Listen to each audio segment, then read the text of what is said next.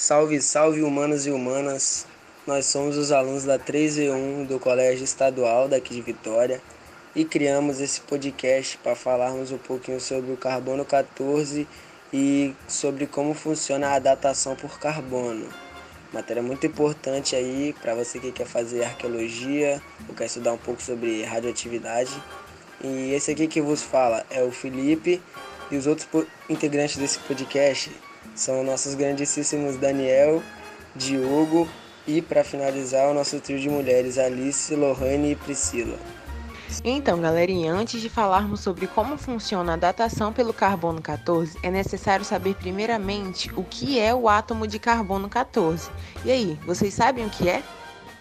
Então calma, jovem gafanhoto, que a gente explica. Fala galera, o carbono 14 não é nada mais nada menos do que um isótopo. Isso mesmo, galera, um isótopo radioativo de carbono. É bom lembrar esse nome radioativo porque esse é o tema do nosso podcast.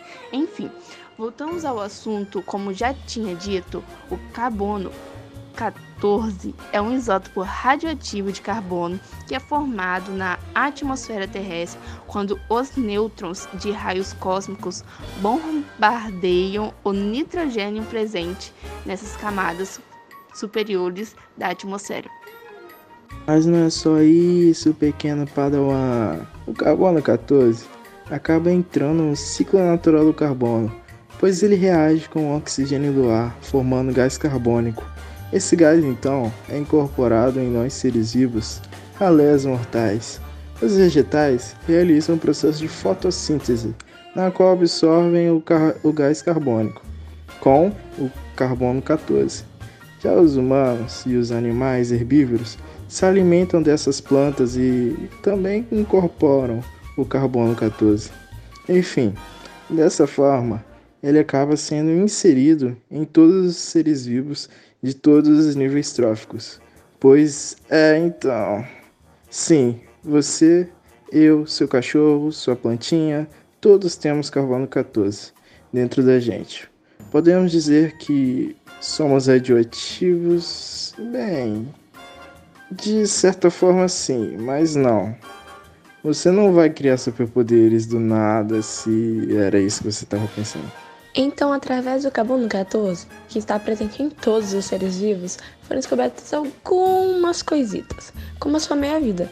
Basicamente, a meia-vida é a metade do tempo que um certo isótopo vai demorar para se decompor.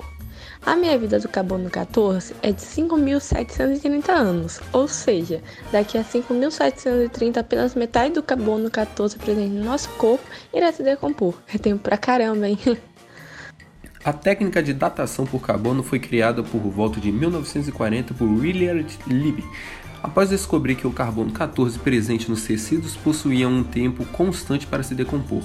Assim, a datação por carbono tinha ganhado forma, sendo usada principalmente na área arqueológica, pois o carbono é uma substância presente em todos os seres vivos, e através de sua medição é possível estimar quanto tempo se passou desde que um ser vivo morreu. Por que isso acontece?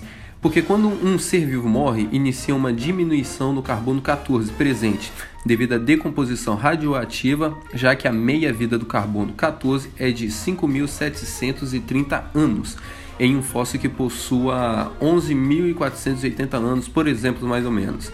Seria encontrado então apenas um quarto de carbono 14. Então, gente, gostaram? Esse foi o nosso podcast sobre a datação por carbono 14. Esse podcast vai estar disponível no perfil da nossa professora Luciana, que se chama Química no século 21. E até a próxima!